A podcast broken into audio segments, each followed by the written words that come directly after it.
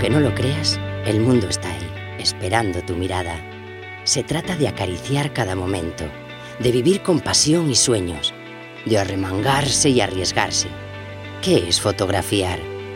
Se trata de mirar. Sí, de mirar, de pararse un momento y observarlo todo, sobre todo lo minúsculo, lo invisible. Se trata de aprender, a ver, de mostrar a los demás la belleza, la crudeza, el dolor, la ternura, que te asalta cada día, que rebosa, que inunda a manos llenas tu vida.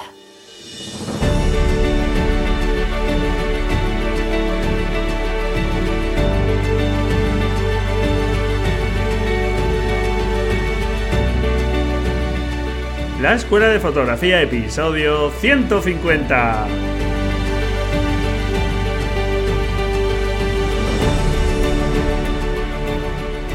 Hola, hola, ¿qué tal? Bienvenido a este nuevo episodio del podcast La Escuela de Fotografía, un podcast para amantes, para apasionados de este bonito medio de expresión que es la fotografía. ¿Qué tal? ¿Cómo llevas la semana? Espero que estupendamente. Yo la verdad es que un tanto liado con todo el tema del calendario fotográfico que publiqué a principio de semana, este lunes. Y bueno, pues si no lo has descargado, ese calendario fotográfico donde recomiendo ejercicios de fotografía, propongo ejercicios cada 15 días para que sigas avanzando y también aparecen fechas interesantes para fotografiar, por ejemplo eclipses, las fases de la luna, las mejores fechas para fotografiar la Vía Láctea, etcétera, etcétera. Y también fechas de eventos de interés aquí en España, como festivales y congresos de fotografía y exposiciones de interés. Así que bueno, pues ahí en la nota del programa te dejo el enlace para que te descargues este calendario adaptado a la fase de aprendizaje en la que estés, porque he establecido tres niveles de aprendizaje para que esos ejercicios propuestos realmente se adapten a esa fase todo lo posible a tu situación actual en la fotografía y te aporten todo lo posible. Así que bueno, pues creo que es un recurso interesante para planificarse el avance y para tener nuevos retos ahí para seguir practicando. Episodio ya 150 de la escuela de fotografía. Quizá no hubiese estado mal preparar algún episodio especial, pero bueno, todo el curro que me ha llevado el tema del calendario, pues ya me ha llevado bastante y esperaremos a otra cifra redonda, como por ejemplo el 200, para hacer algo especial. ¿Llegará el podcast a ese número, al 200? Bueno, yo espero que sí, yo por ganas sí que tengo. Y bueno, pues si estás tú ahí al otro lado, siento tu calorcito, por supuesto, me dará más ánimos. Y bueno, pues hoy contamos con un fotógrafo invitado, un fotógrafo vasco, un fotógrafo con muchísimos premios a sus espaldas, pero el año pasado recibió nada más y nada menos que el premio al mejor fotógrafo del año por la Confederación Española de Fotografía y no es otro que Asier Garagarza, un fotógrafo eh, especializado sobre todo en fotografía de paisaje con un estilo minimalista y evocador y sin duda pues con una obra fotográfica súper interesante, no en balde, como te digo es un fotógrafo muy premiado. Y además en la entrevista nos deja muchísimos consejos, nos habla de su forma de trabajar, hablamos de su equipo y por ejemplo simplemente te adelanto como nos indica que incluso con una cámara compacta ha ganado premios internacionales. Para que veas cómo al final, aunque la cámara por supuesto pues es una herramienta y como tal, claro que tiene su importancia, si sabemos aprovechar los recursos que tengamos aunque no sean los tope de gama, podemos conseguir resultados que nos gusten mucho. Y sin duda no te pierdas su obra, puedes ver una muestra en su web, garagarzafotografía.com, te la dejo ahí en la nota del programa y no te pierdas esta entrevista, donde además, como vas a poder comprobar, aunque Asier parece que es una persona tímida, pues realmente tenemos una charla creo muy amena y es una persona muy amable con la que da la verdad mucho gusto charlar. Así que bueno, pues te dejo ya con la entrevista, espero que te guste. Asier Garagarza es un fotógrafo vasco especializado en fotografía de paisaje, aunque las personas también tienen su protagonismo en su obra. Actualmente es un reconocido fotógrafo que ha ganado más de 150 premios nacionales e internacionales y que ha expuesto dentro y fuera de nuestro país.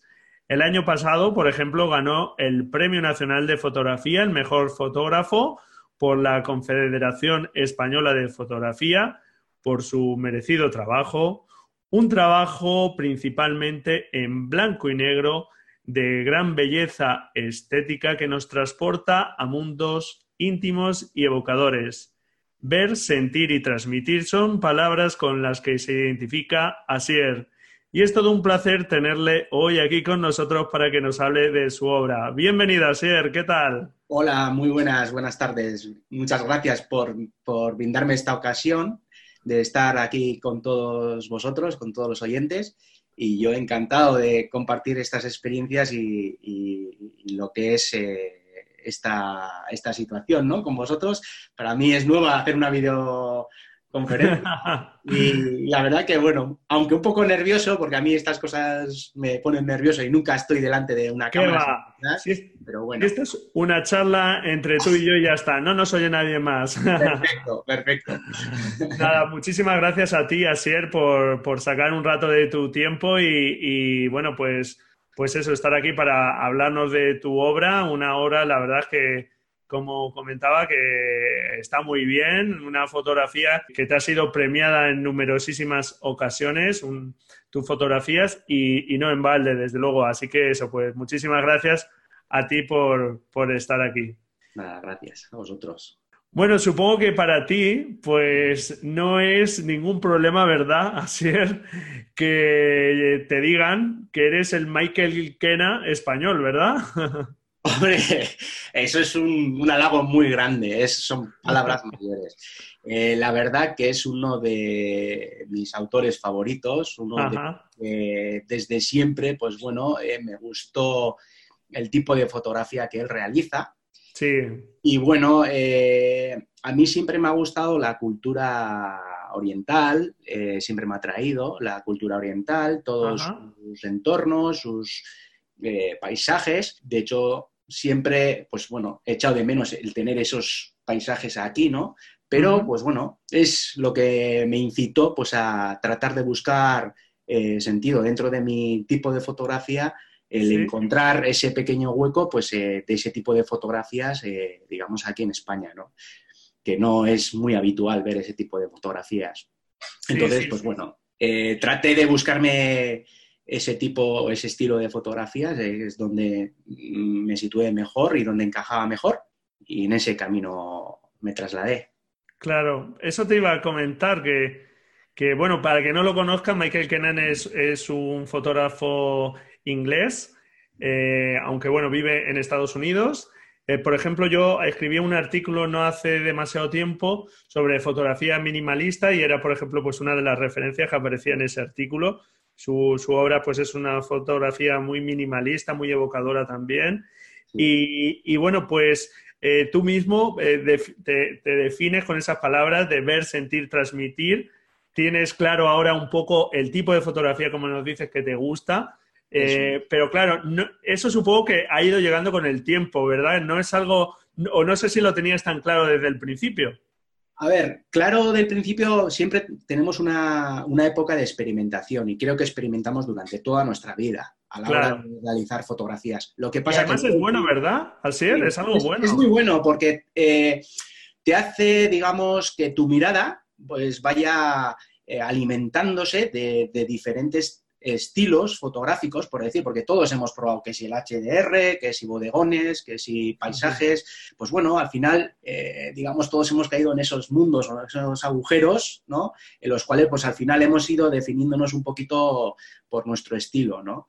Y yo, pues, eh, como bien has dicho, ver, sentir y transmitir, esas tres palabras son las claves que me llevan a que una imagen o una fotografía tenga, eh, digamos, esa historia o, ese mensaje, ¿no? O sea, veas, sientas y transmitas a través de ella. ¿eh? Claro.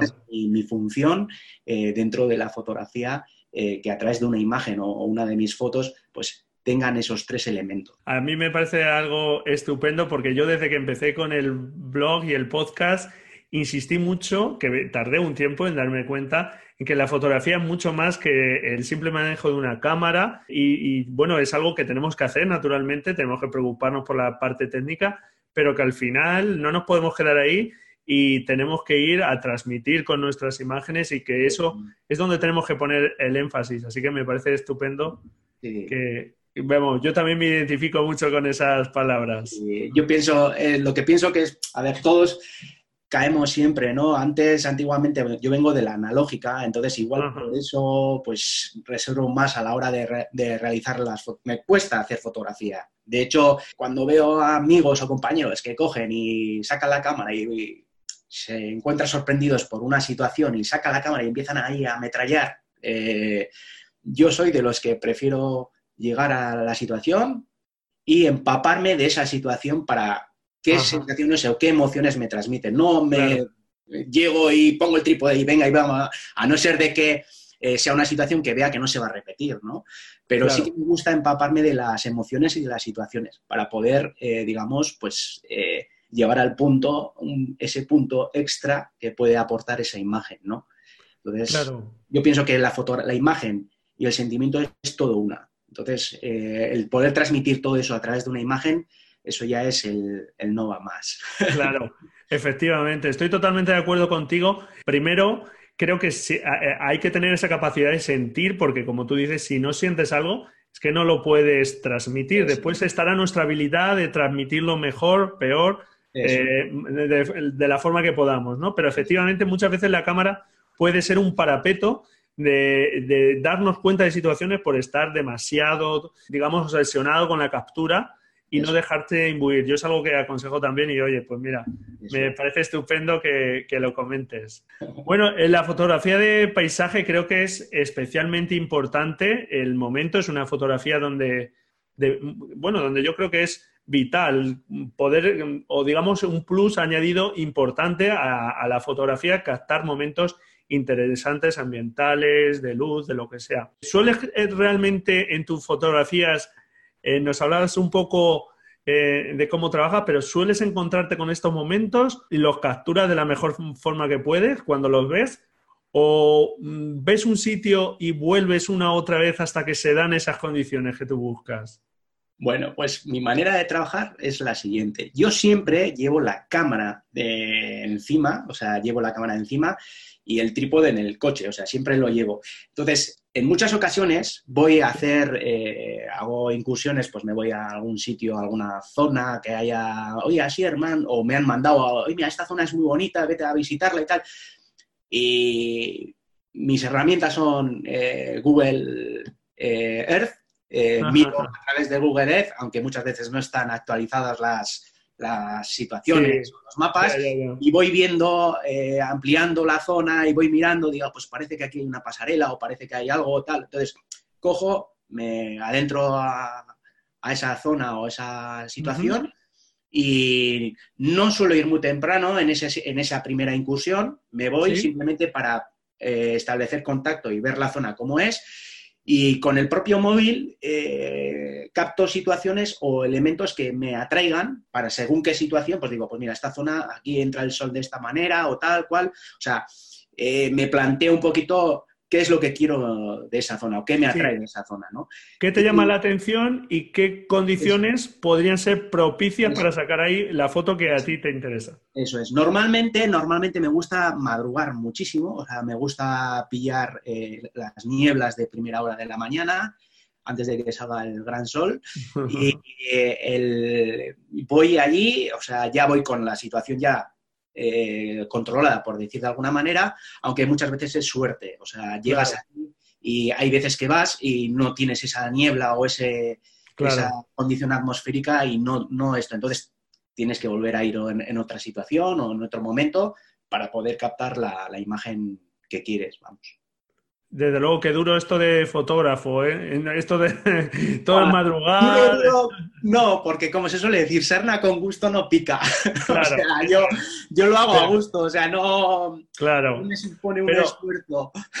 Sin duda, la pereza es un enemigo del fotógrafo, ¿verdad? Eso es cierto, eso es cierto. Muchas veces te da pereza porque dices, joder, está tres horas, la situación igual voy y no me encuentro lo que yo quiero y como yo quiero. Y, pero bueno, hay veces que sí se da la situación y tengo la suerte pues, de captar el momento o, o, el objeto como yo quiero con la luz determinada y si no lo capto, pues muchas veces eh, a través de edición pues lo llevo al punto que yo quiero. O sea que tampoco... Muy bien. Me supone ningún problema. ¿Y realmente crees, hablabas de viajar para, para ir a localizaciones? Hay mm. gente, naturalmente, que para fotografía de paisaje, por ejemplo, pues viaje a lugares recónditos y tal, pero vamos, yo soy de los que piensa que, claro, por supuesto hay sitios lejanos que son maravillosos, estupendos, pero que siempre tenemos cerca lugares, o sea, que no es excusa eso para no intentar capturar buenas fotografías, que todos tenemos al alcance pues eh, condiciones atmosféricas y demás que casi cualquier lugar lo pueden hacer mágico, ¿verdad? Mira, cualquier lugar de España es mágicamente fotografiable hay que encontrar la situación y el momento. O sea, yo, por desgracia, no he tenido la, la, suerte de viajar lo que yo me hubiese gustado. Toda mi vida he estado fotografiando en mis entornos, o sea, en un radio de 300 kilómetros.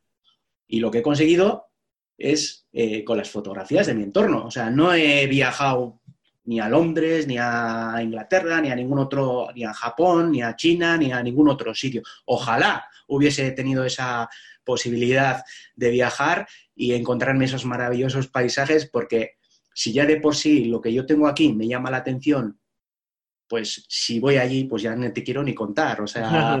Eh, pero fíjate lo que te digo, eh, eh, estoy de acuerdo contigo, pero también creo que tú que conoces más esa zona, puedes volver más veces eh, ya hemos tenido algunos fotógrafos, ya no recuerdo ahora mismo quién que nos decía, claro, es que me di cuenta, si no me equivoco, era Fernando Puche, que nos decía, un día, me, o sea, me di cuenta que cómo podíamos eh, realmente mejorar la fotografía de los fotógrafos nativos, porque ellos lo tienen siempre. Entonces yo creo que entender la geografía del lugar, conocer la climatología, etcétera, eh, eso lo tienes tú en tu zona. Si te vas a otra zona, por supuesto, puedes conseguir fotografías estupendas, pero eh, seguramente incluso a lo mejor van a ser menos sentidas, son ya como más vistas, ¿no? Posiblemente, posiblemente. Eh, a ver, yo mi entorno lo conozco muy bien, entonces, de hecho, fotógrafos amigos que del Mediterráneo me llaman, oye, Asier, a ver cuando me invitas, me voy contigo a la nieve, me voy a hacer unas fotos de ese tipo que tú haces y tal.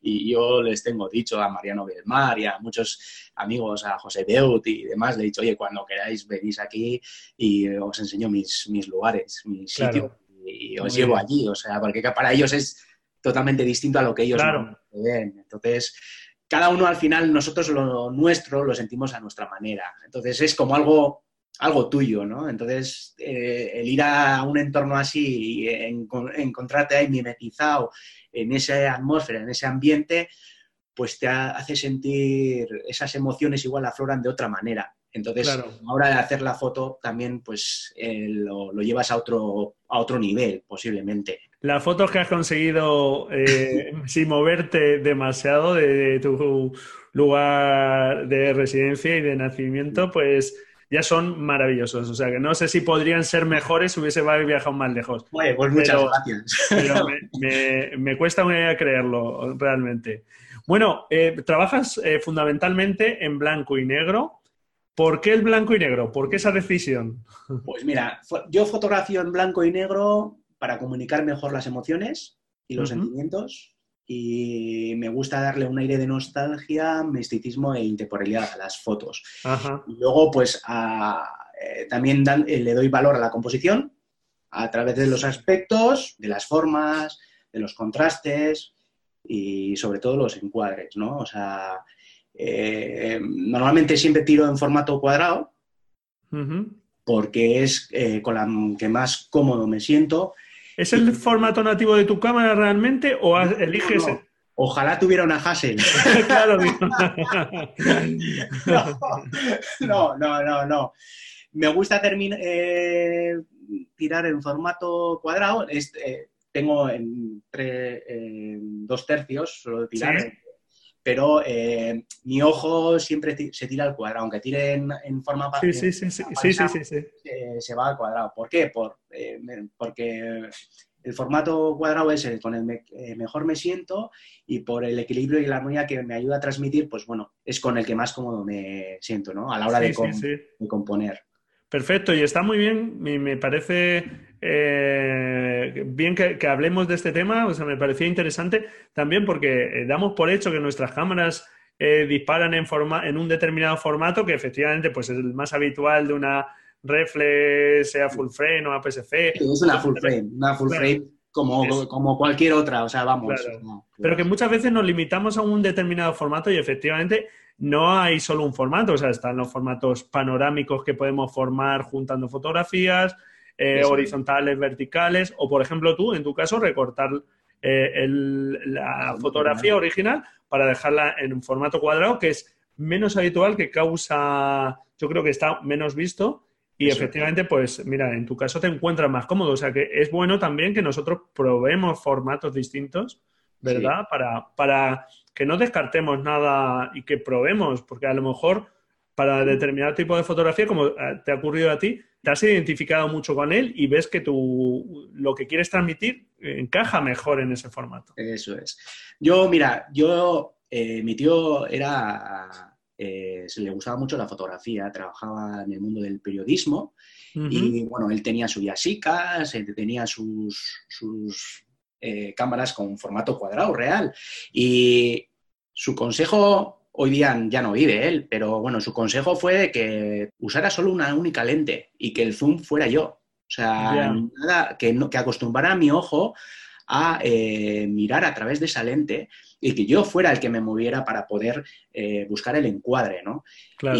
Y quizás eh, por estar durante años trabajando de esa manera, me acostumbré a hacer yo de zoom y aunque muchas veces yo uso lentes zoom, un 24-70 o un 70-200, normalmente no lo no magnifico o, no meto el zoom apenas, o sea, directamente busco yo el encuadre como lo quiero y de ahí no me muevo, o sea, y hago. O sea, podría usar lentes fijas tranquilamente para poder hacer eso.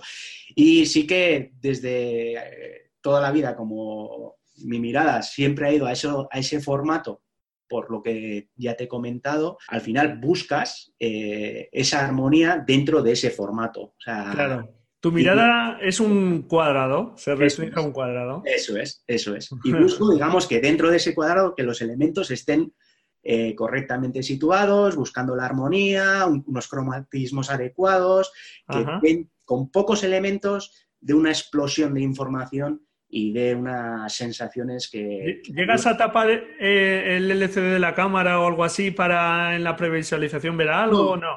Ya lo tienes ya hacia dónde llegan los límites perfectos. Eso es. Muchas, muchas veces, a ver, el tiro en formato panorámico, pero cuando estoy viendo las fotos en el, ordenador, cuando voy a editar, digo, joder, tiro en panorámico, que está muy bien, pero ya directamente ya me pide el encuadre a, cuadrado, ¿no? Y es porque ya eh, lo haces por inercia. Claro. Sí, sí, sí. Tantas miles de fotografías que al final lo haces por inercia y te sale así. O sea, pero bueno, que no descarto para nada el tener fotos panorámicas y... Sí, bueno, y de hecho...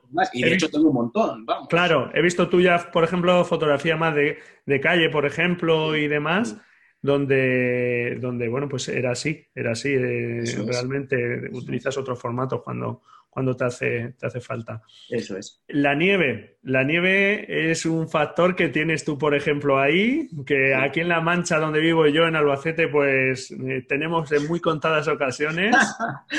Realmente, yo creo que cuando tú ves que va a nevar, ¿no? Vamos, se te abren los cielos, ¿no? Porque eh, es, es un elemento clave para reducir eh, el impacto visual del paisaje, ¿verdad? Y minimizar los elementos. Eso es, eso es. Dentro de la nieve nosotros, nosotros somos el blanco perfecto, no la nieve. Entonces, eh, la, nieve para mí es pureza, es textura, es silencio, es, todo, ¿no? O sea, yo, la nieve me encanta. O sea, de hecho, en cuanto hay noticias de que va a nevar, tal, tengo un amigo que es Benito Cantero de Vergara, es gran especialista en, alta montaña, eh, anda siempre subiendo ahí. y ayer me llamó y dice, oye, sí, es que voy a ir a buscar nieve, ¿te apetece venir y tal? Y dijo, mira, mañana tengo una videoconferencia con un amigo y no voy a poder asistir, pero bueno, me la guardo, me la guardo y tal. Bueno, el invierno es muy largo aquí, o sea, con lo cual no tengo ningún... Vale, vale. Eh, y la verdad que para mí la nieve, pues es eso, son sensaciones y es pureza y es eh, composición dentro de las mismas texturas y demás. El paisaje cambia totalmente. ¿eh? Claro, es que eso te iba a decir, que cómo cambia, ¿verdad? Ante esa condición climatológica. Aquí, por ejemplo, no, tenía, no tenemos muchas nevadas, como te digo, pero tenemos la niebla, que aquí en La Mancha sí está bastante presente y actúa de una forma un poco similar. Porque en un paisaje donde hay un montón de elementos, la niebla pues te hace ver solo lo cercano y claro, pues en cierta forma es algo parecido el efecto que tiene. Y, claro, es que cambia todo y, puedes llegar a ese, a ese tipo de fotografía, claro, que, buscas más fácilmente. O sea, eso que, es. seas una, La nieve a mí me ayuda mucho a componer y luego sus formas, sus texturas, las sombras que genera sobre la propia nieve. O sea, es un detalle de una hoja, algo sea, el poder, un árbol que intenta sobrevivir eh, en, esa, en esa nieve, ¿no? Las últimas hojitas que le quedan ahí con esos tonos, esos colores, pues bueno, es, es belleza, te genera una armonía en toda la escena que al final pues tratas de buscar esos pequeños elementos que te aporten tanto, pues bueno, a través de una imagen poder plasmarlo. Claro, pues bueno, con lo que nos están escuchando los oyentes, tienen que sin duda pues echar un vistazo a tu obra, que van a poder disfrutar de esos paisajes que nos estás comentando, de, eso, de la nieve eh, y esa belleza que, comentas. Así que que no haya ningún oyente que deje echar un vistazo a tu web, que la dejamos ahí en las notas del programa y a tu obra, sin duda. Gracias. Eh, a veces, aunque estamos hablando mucho de paisaje, en tus fotografías también aparecen personas en esos paisajes y bueno, en otro tipo de fotografías más urbanas, por ejemplo. Realmente cuando aparecen las personas en esas fotografías más de paisaje, pues naturalmente nos dan una referencia de escala, pero mm, ¿buscas algo más mm, cuando aparecen personas en el paisaje? ¿Qué buscas con este tipo de fotografías donde aparecen personas? No, normalmente las personas que aparecen suelo ser yo mismo el que está fotografiado, ¿eh? vale. A través de un intervalómetro. No, engañas a nadie, ¿no? Para ir contigo. No, no, no. Alguna vez sí, ¿eh? Alguna vez ya tengo un amigo que suele venir conmigo eh, casi siempre, vamos, es de aquí del mismo Tolosa. Y ya te digo que o bien le digo a él que haga clic en el, el, esto, o bien a través del intervalómetro pongo, cojo algo de referencia eh, veo dónde me tengo que poner y, luego pues en el intervalo lo mismo pongo igual a los tres minutos o cuatro minutos, sincronizo con mi reloj claro. y tranquilamente y no voy corriendo, casi que me hago y, realizo la foto, ¿no? Pues bueno, el que haya un elemento humano, eh, me gusta que, a través de esa magnitud de la naturaleza eh, generes una, una abstracción, que al final que cuando estés mirando a esa imagen, te quedes como tonto, ¿no? Como diciendo, joder, qué inmensidad tenemos a nuestro alrededor y muchas veces no nos damos cuenta.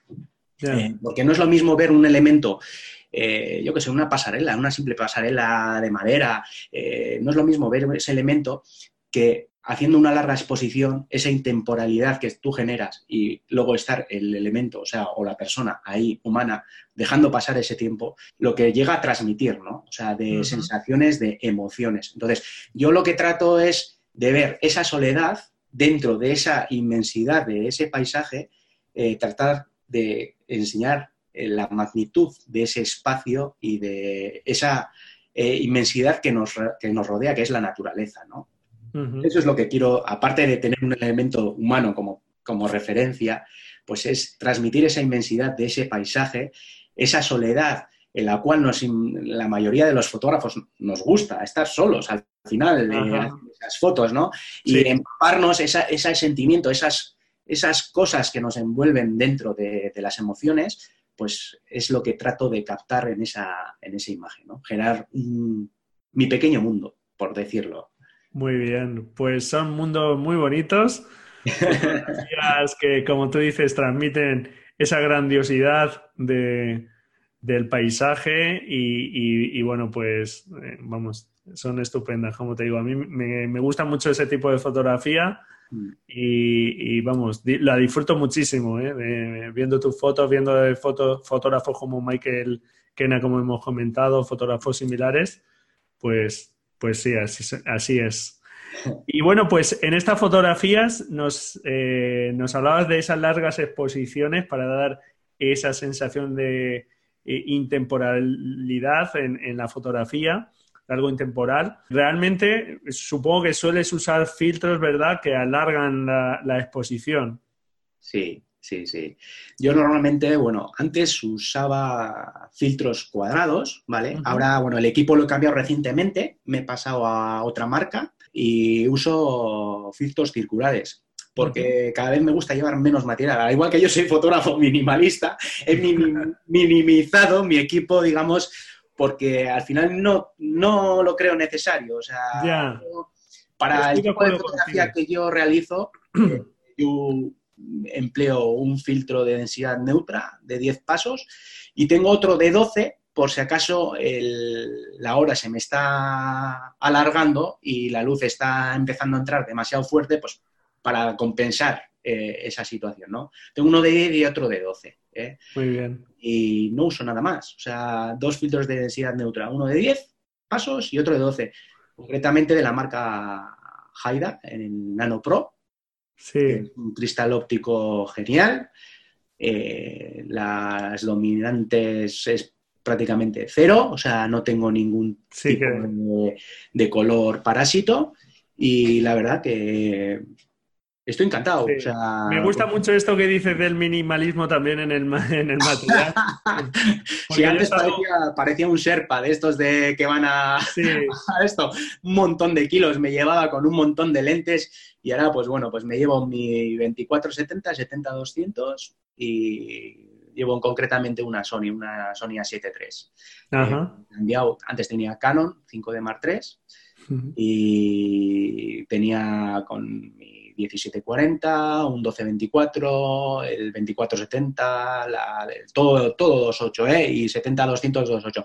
Pero ya te digo, parecía un Serpa, llevaba 12 kilos y dije, mira, si me, ponía a filtrar a través del Lightroom o el Photoshop o qué, qué ópticas y en qué focales emplea el, el 80% de mis fotos, prácticamente era el 24-70 el 80% de mis fotos. Claro. Eh, una vez el 12-24, porque por espacio lo que sea no necesitaba tirar de ello, pero dije, pues nada, vendo todo y me cojo un 24-70 de 6 y el 70-200 de Sony. Eh, con F4 me es suficiente, tenía antes 2.8, pero no, no, empleaba apenas el 2.8. Claro, sí. Eh, por aligerar peso, me, trasladé a esos formatos. Claro. Y, la verdad que ahora llevo todo pues en tres kilos y medio o así, con las, digamos, con los filtros de densidad neutra que son circulares también. Y estoy encantado la verdad. Claro que sí, claro que sí. La fotografía impresionante. claro que sí, fíjate qué fotografías consigues. Yo me, parece también muy interesante que comentes esto porque hay muchas veces que me llegan consultas. Yo, bueno, yo desde que empecé con el blog y el podcast, insisto mucho en eso, en que al final las cámaras son unas herramientas que, tenemos que manejar y tal, pero, pero que no tenemos que obsesionarnos ahí en tener las últimas herramientas, en tener todas las herramientas del mundo. Yo era de esos, de los que me gustaba tener todo, lo mejor, de tal, y lo he tenido todo y lo mejor y tal, pero luego te das cuenta que dependiendo del tipo de fotografía que haces o que realizas, pues claro. igual no lo necesitas. Yo posiblemente no necesite un 35 a 1.4. O sea, claro. no necesito porque no hago retratos o no hago strip. El 2.8, pues bueno, igual en algún momento dado, pues sí que podrías echar en falta, pero yo por el tipo de paisaje que realizo y... Claro, que alargan las exposiciones, por ejemplo. Y hoy día la Sony, por ejemplo, tiene un comportamiento muy bueno eh, al ruido, pues, o sea, puedes tirar de ISO tranquilamente y tengo una imagen... Claro.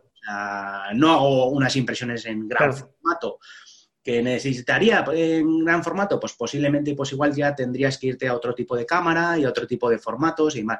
Pero para la fotografía que yo realizo me es más que suficiente y, si te vale a ti, fíjate si nos valdría cualquiera de nosotros. a todos, yo pienso que con una cámara un poco decente, hombre, claro.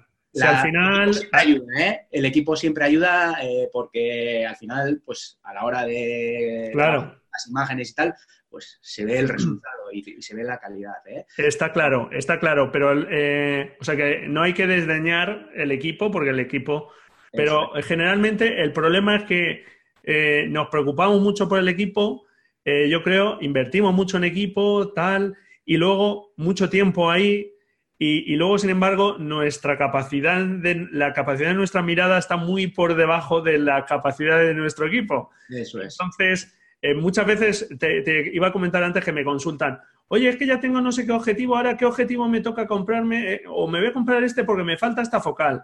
A ver, todo depende de qué te gusta hacer, para qué vas a invertir ahí todo más dinero si, en focales que no vas a utilizar, si no tienes por qué tener todo el abanico completo desde un 11 hasta un 600. Yo tengo dos, yo dos lentes uso. Claro. Luego tengo un 50 milímetros, por si acaso voy a hacer algo de retrato o algo y tal, pero, pero nada más. O sea, no... Claro.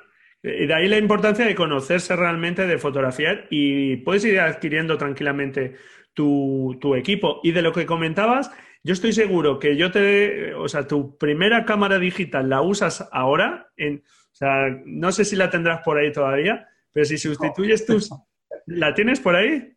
No, no, no la tengo, pero te aseguro que en cuanto a fotografías, o sea, yo he, ganado concursos internacionales con una compacta. O sea, pues fíjate, a eso me refería. a eso me refería. X20 de, una, una X20 de Fuji que tenía antes, ahora ya no la tengo he ganado concursos internacionales con, haciendo fotos con esa pues cámara. A eso, a eso me refería, que al final realmente vale más la mirada, o sea, eh, tu mirada te deja en cualquier cámara, incluso un teléfono móvil, y, eres capaz de hacer una fotografía de paisaje muy interesante.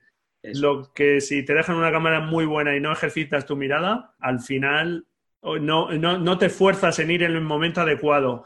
Lo que decíamos, ¿no? De la pereza no tal, la cámara por sí sola, ninguna toma fotos. O sea que... Ninguna, ninguna. Cuando dicen eso de, joder, con esa cámara ya podrás, empieza, bueno, con esta cámara simplemente es una herramienta, lo importante es el, la persona que la emplea, ¿no? O sea, al final... Lo decía Anselada, ¿no? Eso es, eso es.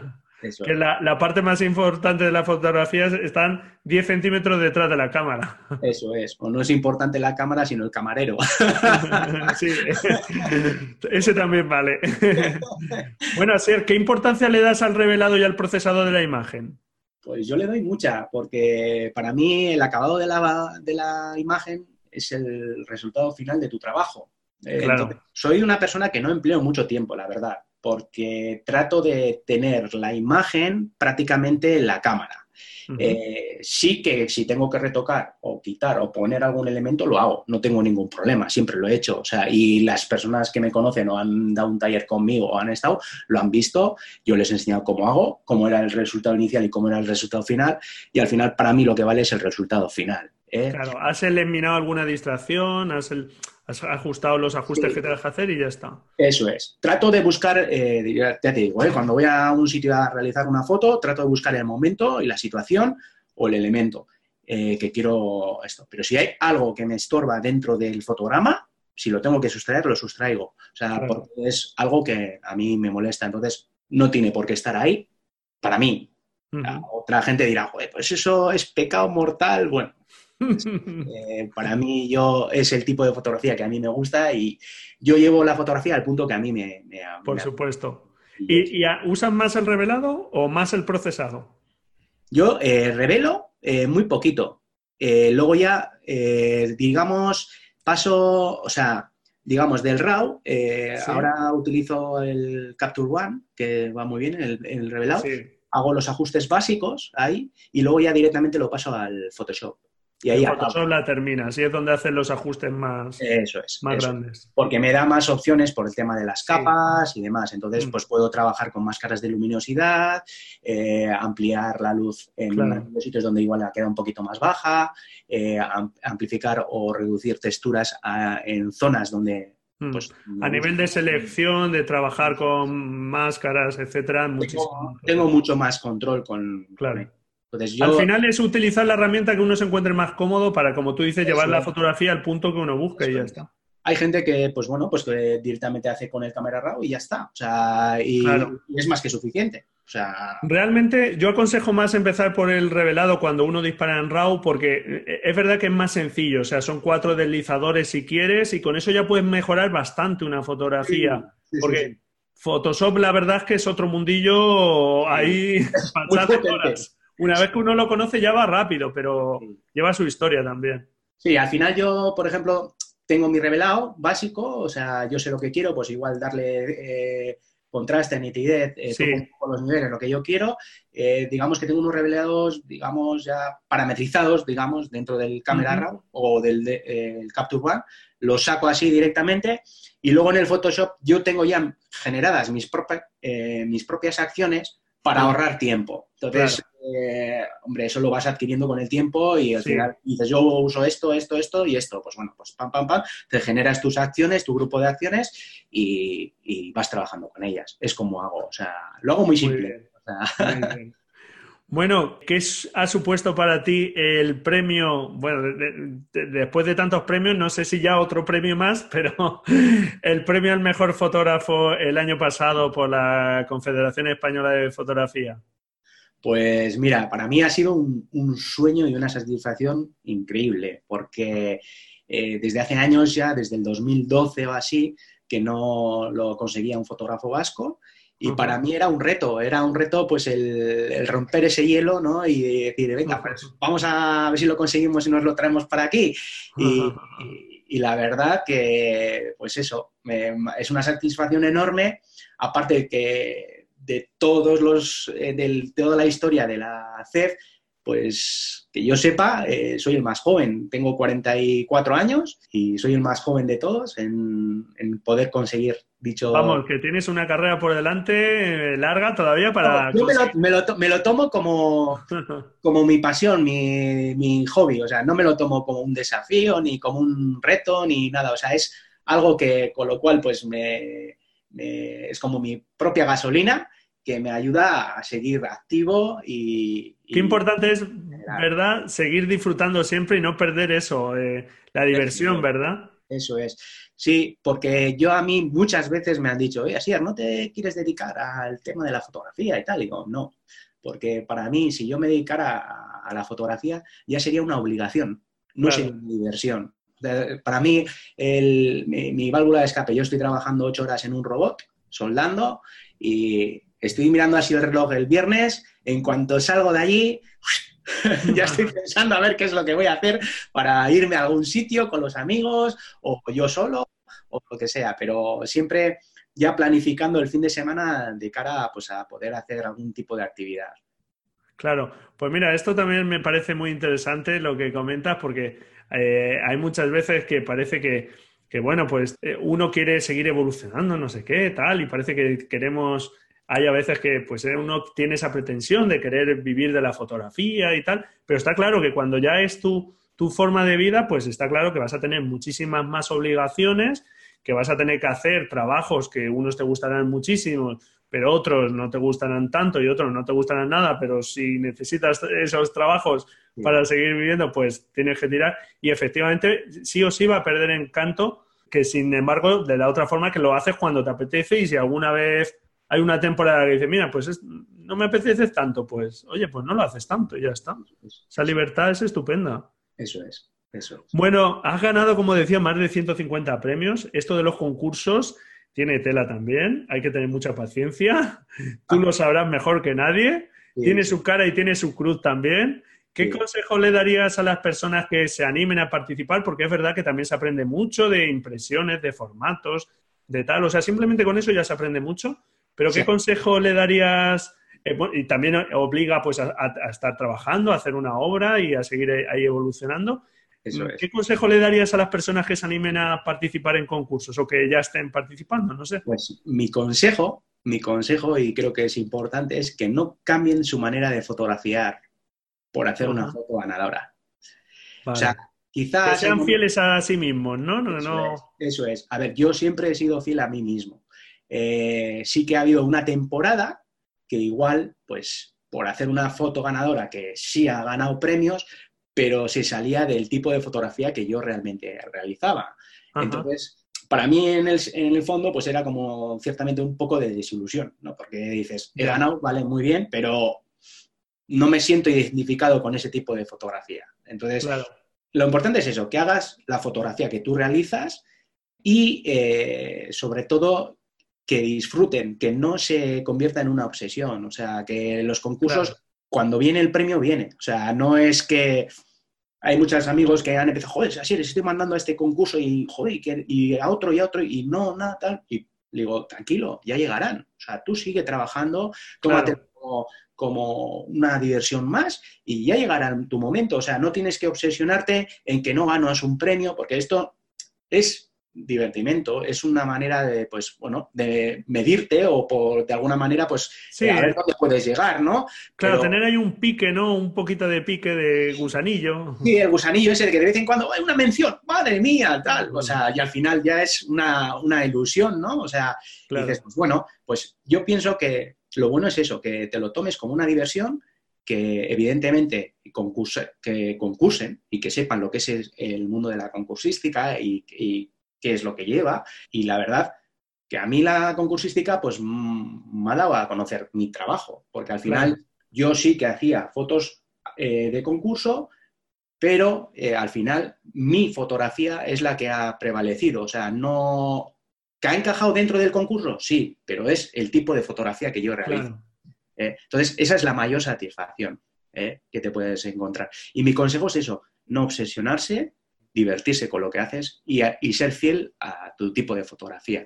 Que de vez en cuando mandes algo que se sale fuera de lo normal, porque igual te han puesto un tema y tienes que hacer ese tema, pues eso es algo normal y es un reto que tienes que afrontar. Mm. Y está muy bien, porque te hace mirar de otra manera, ¿no? La fotografía. Pero ya te digo, que sean fieles a, a su tipo de fotografía. Muy bien, me parecen unos consejos estupendos es cierto, como tú dices, que hay que tener esa paciencia, porque si estás pensando en los premios, como tú dices, es cuando no, llegan, no llegan, no llegan, y, justo van a llegar cuando menos te lo esperes, o sea, porque esto es así. Al final, eh, ves, claro, eh, o sea, eh, ves el resultado de un concurso y dices, jo, pues es que mis fotos tú las ves y dices, pues, jo, que esta ya ha quedado tercera, pues yo la veo mejor mi foto o tal, no sé qué. Pero es que al final tenemos que ver incluso que esos son una serie de personas eso es. una decisión muy subjetiva y tal, que no, no tampoco las tres que ganen primero son Por eso se les llama fallo. claro.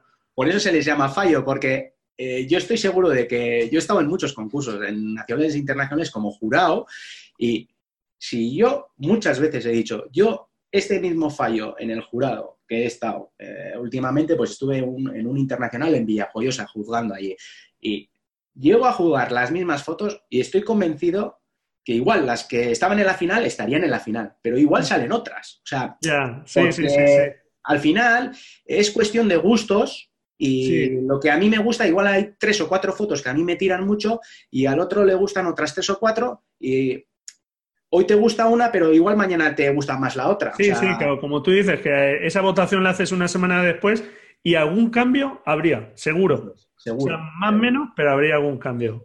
Eso es. Bueno, aparte de Michael Kenna, que está claro que es un fotógrafo que, como hemos dicho, es referente en ti, ¿nos puedes dejar algún otro fotógrafo referente? Sí, pues yo tengo, por ejemplo, a Isabel Díez, que es una fotógrafa vasca de naturaleza, que me gusta muchísimo el tipo de fotografía que ella realiza. Charles Kramer, ah. me gusta mucho. Este fotógrafo no lo conozco. ¿Es, ¿Es un fotógrafo de dónde es? pues no te sabría decir exactamente. Yo he visto sus trabajos últimamente. Vale, vale, no, te preocupes, dejamos ahí el nombre y lo buscamos y dejamos ahí su web o lo que sea. Charles Kramer se llama. estoy siguiendo su trabajo a través de Instagram y Facebook y tal, y me gusta bastante. Luego George Steinmetz también. Hay varios, hay, hay de ese tipo de fotografías que tienen abstracción y tal, me llaman mucho la atención ese tipo de fotografía. Y luego, evidentemente, pues Michael Kenna, que, es, es, una delicia de trabajo también. Hay que conocer a este fotógrafo también, sin duda. ¿Hay alguna foto tuya que le tengas algún cariño especial por algún motivo? No sé. Sí, sí. Tengo una foto con la cual, eh, digamos, yo empecé a, participar en los concursos. Eh, es la de una niña buceando debajo del agua, que pone las manos en el cristal, y esa, foto está realizada en la Lóndiga de Bilbao. Se titula Como pez en el agua. Y eh, realmente esa foto, pues es mi foto, porque es la primera, digamos, que realicé un poco creativa, por decirla de una manera, y en formato cuadrado. Entonces, eh, esa foto es como mi fotografía de referencia. La gente que me conoce, me conoce mucho por esa, por esa foto. Es un niño buceando, una niña buceando, que aparece con las dos manos en, el, cristal. Sí, yo creo que la he visto. Sí, esa me ha dado muchas alegrías, aparte, ¿eh? O sea, me ha hecho pues la dejamos, la dejamos ahí en las notas del programa. ¿Y de algún otro fotógrafo? ¿Hay alguna foto que te haya eh, llamado la atención especialmente o que te haya influido? Hay una foto que me encanta, que me encanta, es de Kena. Eh, es un árbol solitario que está en la isla de Japón, en Hokkaido. Es un árbol solitario que está en medio de la nieve, está muy, muy retorcido y es eh, a mí como los árboles es mi pasión y, en cuanto busco un árbol retorcido voy ahí a por él y esa foto de Kena me encantaría tenerla yo en mi, salón. Muy bien, pues la dejamos por ahí, la busco eh, y la dejamos por ahí en las notas del programa. Eh, ¿Algún libro que nos recomiendes ya para terminar, para ir terminando? Bueno, pues libro no, últimamente no estoy leyendo así libros y tal, me guío mucho por las, por las redes sociales y demás. Muy bien. Pero libros, el de Kena sí que me gusta mucho, el de Japan, es el que hizo de esto, me, gustó mucho, sí que lo, he leído, pero ya te digo, últimamente tenemos tanta información que si, que si el Facebook, que si tal, pero, bueno, ya te digo, eh, hay libros en concreto que, he empleado, o sea, me ha gustado. Eh, es el de, el de Japón este, que hizo Michael Kena. Y muy Que, muy chulo. Muy bien. Bueno, ya nos has dejado ahí buenas referencias. No sé si quieres añadir algo más, que ya no te quiero cansar más porque ya llevamos un buen rato. No, tranquilo. Bueno, yo, pues bueno, comentar que ahora estoy trabajando en un proyecto en conjunto con otro compañero, con Xavier Ortiz, Gabarain. Y bueno, esperemos que la criatura pues salga pues para... Que no es fotógrafo, ¿no? Porque hemos hablado de ello antes. Pues él, es, él en realidad es cocinero, es profesor de cocina, pero le escribe, escribe. Y bueno, eh, le, dije de, para hacer un proyecto en conjunto, de hacer un libro de fotografía y que me gustaría hacer algo distinto. Eh, dentro de los libros de fotografía, porque siempre que voy me encuentro pues libros de técnica, de cómo se hace esto, cómo se hace lo otro, y bueno, quería hacer un, queríamos hacer, le propuse el, el hecho de hacer un libro de fotografía, pero contar una historia, una trama, algo que, te haga jugar con las imágenes dentro del propio libro y descifrar un mensaje y tal y de cual. Pues, pues bueno, estamos trabajando, estamos trabajando en ello y a ver si hay suerte y sale pues para finales de año, de este año. Bueno, pues tiene muy buena pinta este proyecto de fotografía o imagen y texto la verdad es que maridan muy bien. y, vosotros que sois muy buenos cocineros, de, la palabra, por lo que nos dices, y de las imágenes, seguro que sale muy buen resultado. Así que no dejes de avisarnos entonces cuando esté eh, Cuando salga yo te, aviso, Braulio. claro que sí. Bueno, pues muchísimas gracias. Ha sido todo un placer estar contigo y charlar un rato contigo y que nos dejes pues tantos buenos consejos que nos has ido dejando. Muchísimas gracias. A ti, Braulio, por darme esta oportunidad. un abrazo muy fuerte. Igualmente. Hasta luego. Adiós. Chao. Y bueno, pues hasta aquí esta entrevista, espero que te haya gustado. Como has podido escuchar, realmente esta charla con Asier pues fue una charla muy amena, como has podido comprobar, es una persona que le encanta la fotografía. Hemos hablado de su trabajo, hemos hablado de la importancia de expresarnos en la fotografía, hemos hablado de equipo también, que como has podido escuchar, pues también ahí aplica el minimalismo y sin duda no dejes de echar un vistazo a su estupenda obra que puedes ver en su web en garagarzafotografía.com. Te lo dejo ahí en la nota del programa, así que nada, a echarle un vistazo. Y bueno, pues hasta aquí este episodio. Espero que te haya gustado. Encantado si me dejas tu valoración y tu reseña en iTunes, tus comentarios y tu me gusta en iBox. No olvides descargar ese calendario fotográfico del que te hablaba, que también te lo dejo ahí en las notas del programa para aprovechar al máximo este 2019 y sacarle todo el provecho en lo fotográfico. Espero que te haga avanzar todo lo posible Muchísimas gracias por estar ahí al otro lado. Sin ti todo esto no tendría ningún sentido. Felices fotografías. Y nada, pues nos escuchamos la próxima semana. Si tú quieres, claro. Adiós.